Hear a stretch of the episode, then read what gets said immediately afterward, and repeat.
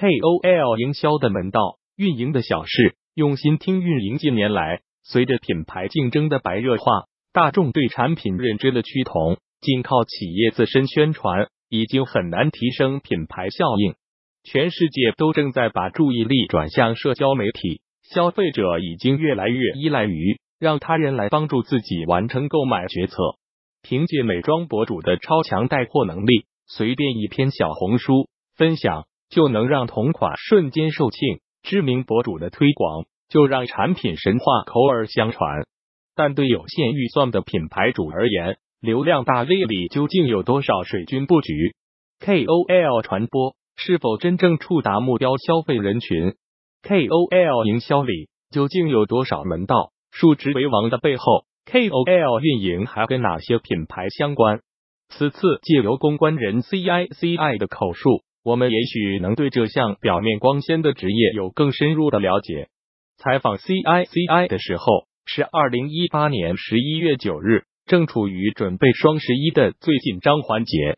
作为某品牌的新媒体公关负责人，可谓是他一年中最忙的时候。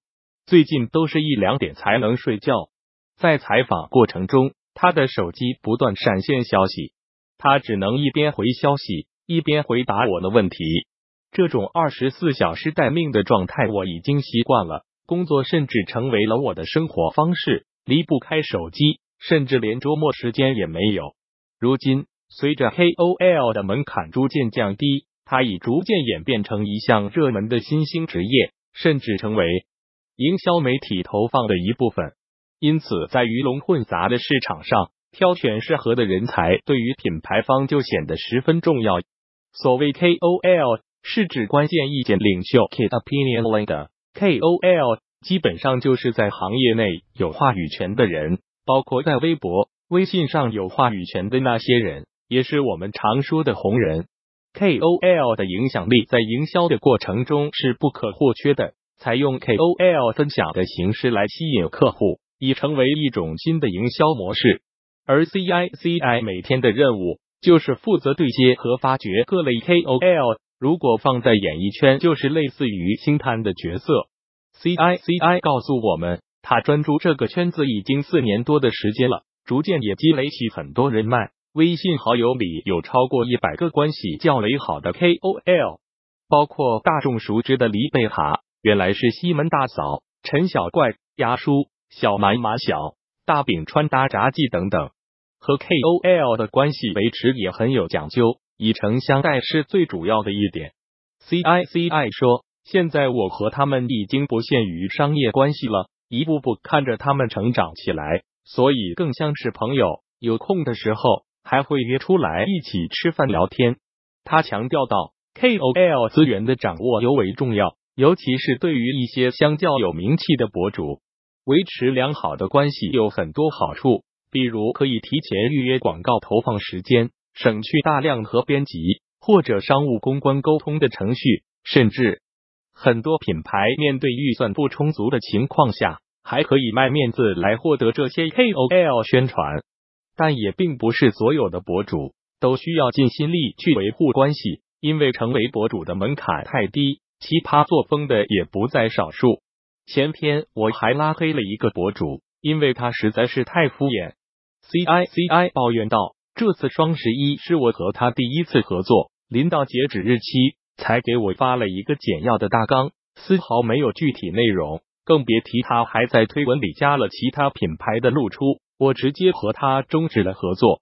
”CICI 说：“在网络时代，想红是很容易，但是持续长久的做下去。”就要一以贯之的认真态度。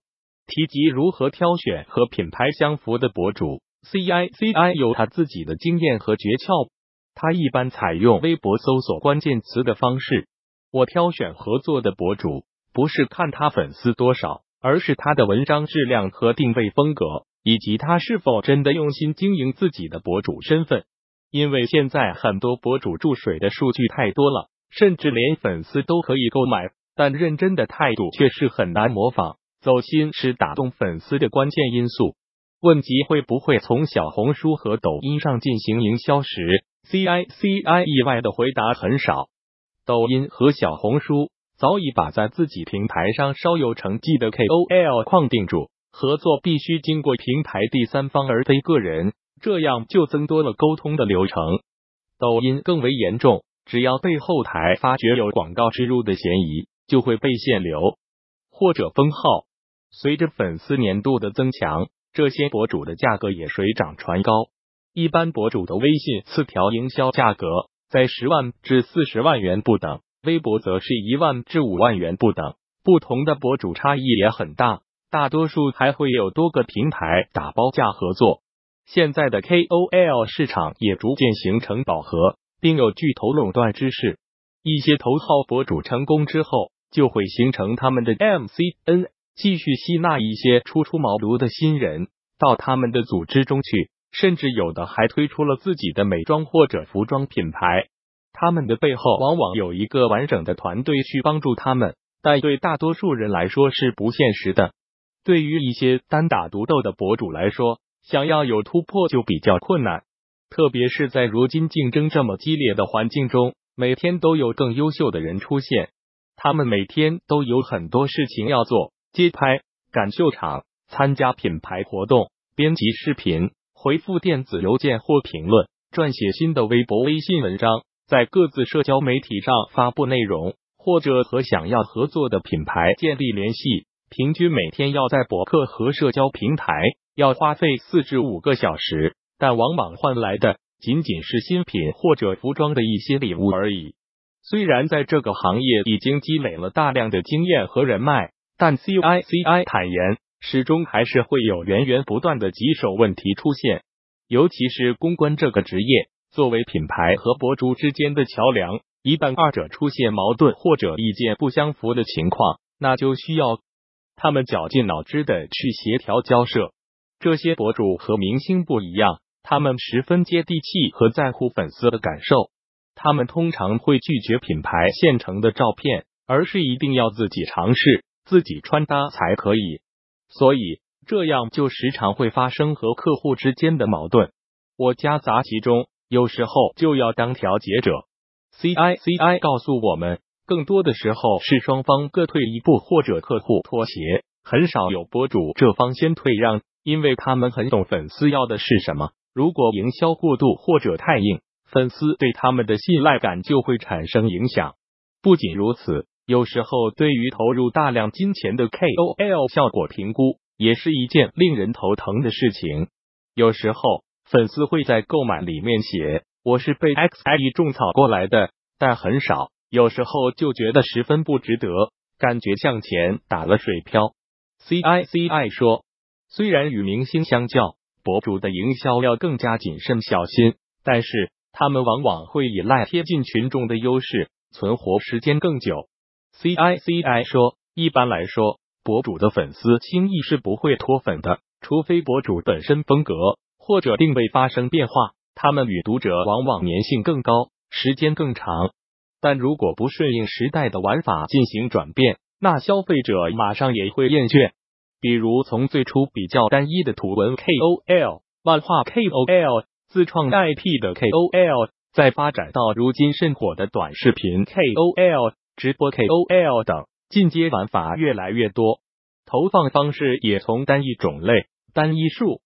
量的 KOL 投放发展到整合种类、整合数量、整合形式和顺序的 KOL 系统投放，其中拼头条的形式是博主惯用的。简单来说，就是用小价钱做大传播，快速高效的联动大号账号，以推荐清单的形式为若干产品做联合背书，依托 KOL 矩阵做爆炸传播，多品牌共同承担 KOL 推广费用。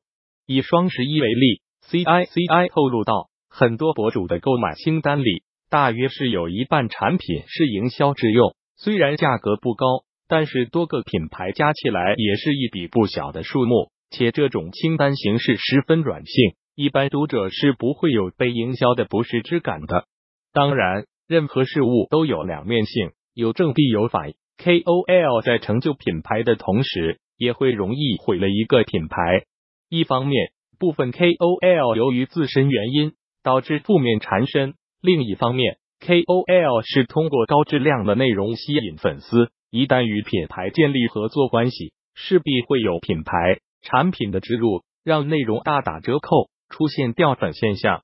因此，CICI 认为，品牌在和 KOL 合作时，应该将产品和 KOL 特点和类型相结合，制作出个性化视频或图文，让他们感觉自己是品牌的一部分，从而使双方在这次合作上获得双赢的结果。后继总之，品牌方和 KOL 之间从来都没有所谓的佳偶天成，数据流量也只是浮华的泡沫。